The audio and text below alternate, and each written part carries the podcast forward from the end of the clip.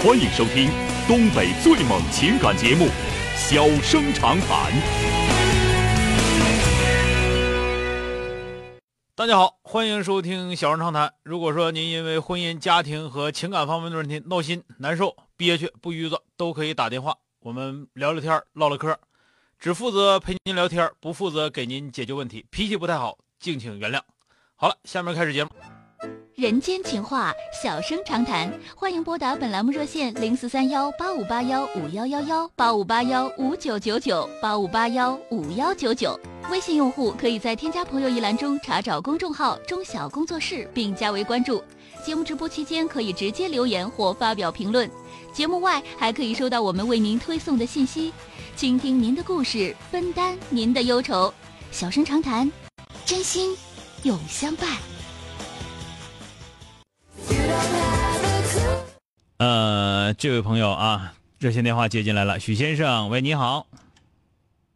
喂，哎，你好，小哥，能听见吗？哎，你好，电话接进来了，我是钟晓。哎，哎哎，你好，小哥，听你节目挺长时间了。好，谢谢有这么个事儿，嗯，我那个 我跟我爱人吧，我俩那个结婚现在能有就是一年多点儿吧。现啊在那个就是，呃，平感情不错，就是没有什么感情问题。那个我呢也不好，就是扯乱七八糟，他也没有，不是也是那个。呃，挺一本正经，但是我俩有个什么缺点呢？就是我俩吧，有的时候，呃，也不是总吵架啊，就有的时候吵吵起架来吧，就是都特较真儿。就啊他也吧，他也较真儿，我也较真儿。完了，哦那个我总我总感觉就是两个人要这样式的话吧，呃，挺伤感情的。我跟我媳妇儿吧，平时也唠过这些事儿。我说那个媳妇儿，咱俩就是我也不那么较真儿，你呢，也就是说那个呃包容我点儿。但是说吧，平时就是我俩不生气的时候可好了，但是只要就是如果说呃某次吵吵就是说拌嘴的时候，那谁也不让着谁。其实我就挺困惑的，小哥，这 你你看我这怎么调节我这个自己的心态，才能就是说把这个事儿化解了？因为毕竟刚结婚嘛，那呃，你们俩是这样，一个是你前面说的那个什么，你们俩都不扯别的乱七八糟那些，现在还没到时候呢。那这才怎么两天儿啊？结婚刚结婚前就扯别的，那感情真不好，是吧？或者说人性真不好啊？这这这个倒没事。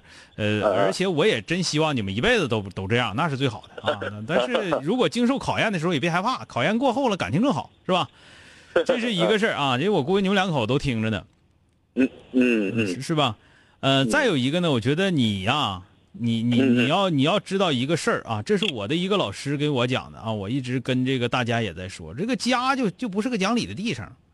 嗯嗯。啊，家永远都不是讲理的地方，家是一个讲感情的地方啊，啊。所以说你们俩在一起，你多谈感情，少讲理啊。这个 这个是很重要的，不能说你这么说没理，你这么说有道理，你越越那样越完蛋啊。家它就不是个讲理地方。还有一个呢，就是说你要知道一家的道理是一家的道理嗯嗯啊。你家就比方说你跟你爸你妈过了二十多年，你们家的道理和你媳妇家道理一定不是一个道理啊。大致上你看平时不涉及到正经事儿的时候，一说啊，我们家都没啥说道，啥说没有啊，这也这也行那也行，都这样，知道吗？嗯，但是真一涉及到事儿的时候，那这事儿怎么能这么出呢？那这事儿怎么能这么做呢？这么做是不对的。其实呢，在你们家是不对，但但在另一家人就是合理的，嗯嗯知道吧？就是你们是两个不同的家庭出来的，现在正在磨合，正在磨合，需要达成共识，然后需要达成一些，比方说争议的解决方式，比较合理的争议解决方式，这都是要有的。呃，慢慢来，我我就是叫你就你就记住一句话，就是家这个地方就不能讲理，尤其跟媳妇儿更不能讲理，跟媳妇儿讲理那是傻啊啊！那那讲理把媳妇儿能讲败的，后来都没媳妇儿啊，你知道吗？那我这这这个就是你注意啊，但是呢，也不是说你啥都得让着媳妇儿，啥都得听媳妇儿，这玩意儿各有各的办法，有的时候小路弯弯，有的时候耍牛筋筋，都有都可能，就是想办法。但是你非得打算把对方说服了，非得让对方觉得对方是自己是错的，那这就没意思了嗯啊。嗯，听小哥一番话，我多少嗯，希望能有点希望能有所帮助啊，慢慢来啊，慢慢来。行，哎谢谢小哥。哎，好了，再见啊，哎。嗯嗯。aplacego 欢迎收听东北最猛情感节目小声长谈。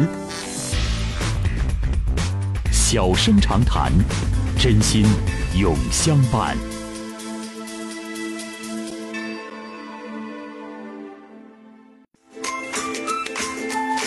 好迎进三号线的这位朋友啊喂你好。喂，你好，是我吗？哎，你好，电话接进来了，我是钟晓啊，哎，你好，张老师，我想问一下，因为我那个简单跟你说一下我情况吧。嗯，我现在是自己做一个补课班，就托管班。啊，啊，自己做了个托管班，跟我爱人，我是本科，我爱人是大专，嗯。然后那个一年吧，收入也就是十万左右。嗯。但是我感觉就是那个我，因为我今年三十了，孩子也挺大了，孩子都五岁了，我感觉就是我这个怎么做吧，也就这样了，就嗯是没有什么太大发展了。我想问问说，我是出去找份工作，让我爱人自己，我要走的这个班肯定会挣的少。嗯，然后我是想问，我是自己出去找份工作呀，还是那个还继续做这个呀？扩大规模呢？因为这个东西咋的呢？就是市场已经就这样了，就是想去再扩大，因为那个补课班就是，如果雇老师的话，老师肯定是不是好好给你弄，嗯就是那个雇的老师他肯定是，因为你雇到特别好的老师，他基本上都是中专生、嗯高中生，也就那样，嗯他教小学都能教，但是啥不是自家的买卖，他都不用不用心，他不用心那个时间长，家长就会走，嗯嗯。嗯，是这个情况。嗯这里是这样，咱们这么讲啊，就说的这里边管理上有一些学问，这里有一些学问，你得学。哦，你就比方说的辅导的小学辅导的标准化，是吧？嗯、包括你一个老师，你你来之后，你得把哪些知识点讲到了，我怎么监控你这件事情，对吧？哦哦啊，哦，这些这些东西得要清楚，然后老师怎么流动，啊，怎么给开钱儿，怎么收钱，课程怎么设置，啊，怎么给怎么让家长乐意掏钱，然后乐意掏钱，掏完还觉得掏的值，这是个这是一门学问。所以说你应该有时间学学这方面的学问啊，不是说你出去兼职啊或者怎么样，因为咱们这么讲，你明显是，你一年十万块钱挣的不多，太少。对呀、你我感觉。你只要是在这个管理上，或者说在这方面你再开开窍的话，你这十万不够挣的。你我做个买卖，我干干这个教育相关的，我就挣十万块钱行吗？对不对对呀、啊？对对对对对所以。说这里头就是需要你去想办法，需要你去开脑洞。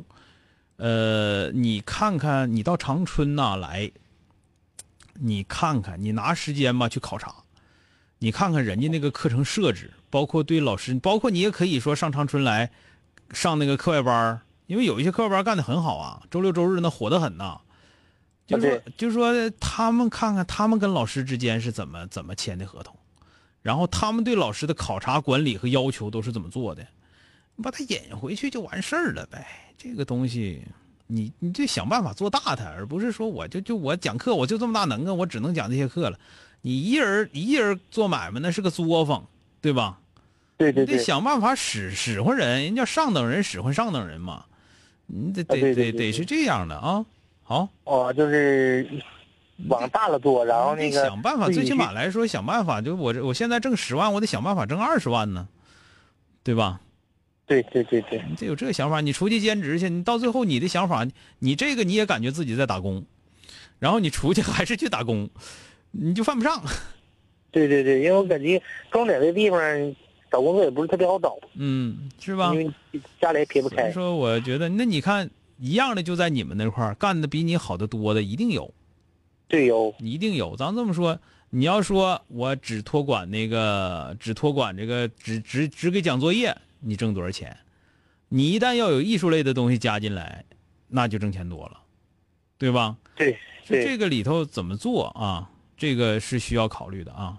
对，我一直在想，但是咋的呢？因为因为那个需要的投资就大了。嗯，你这个东西你需要投资大了，你可以考虑找合伙啊，对吧？那这个老师他是学这个的，他也想这块儿，那分成就得了呗，是不是？行，那我就知道了，谢谢您，了老师。反正我觉得你你不应该考虑的是是是，除非说你认为这行没有前途，比方说啊，咱们这么讲，前些年是允许的，那么这些年呢，可能这几年人家学校这块儿啊，包括教育局啊，人家出台了各种各样的政策，你们这个空间越来越小了。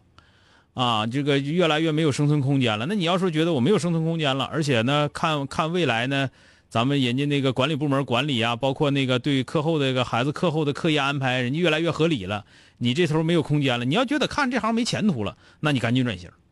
你要觉得说的，我认为这个还是有前途的啊，这这个这个这个空间始终要会有，然后操作空间就看谁怎么操作，那你就琢磨怎么把它做好了，是吧？啊，那我就明白了，那就有个方向了。哎，好了，再见、啊，谢谢你，哎，好了，谢谢你，张老师，哎。今天就到这儿，明天接着。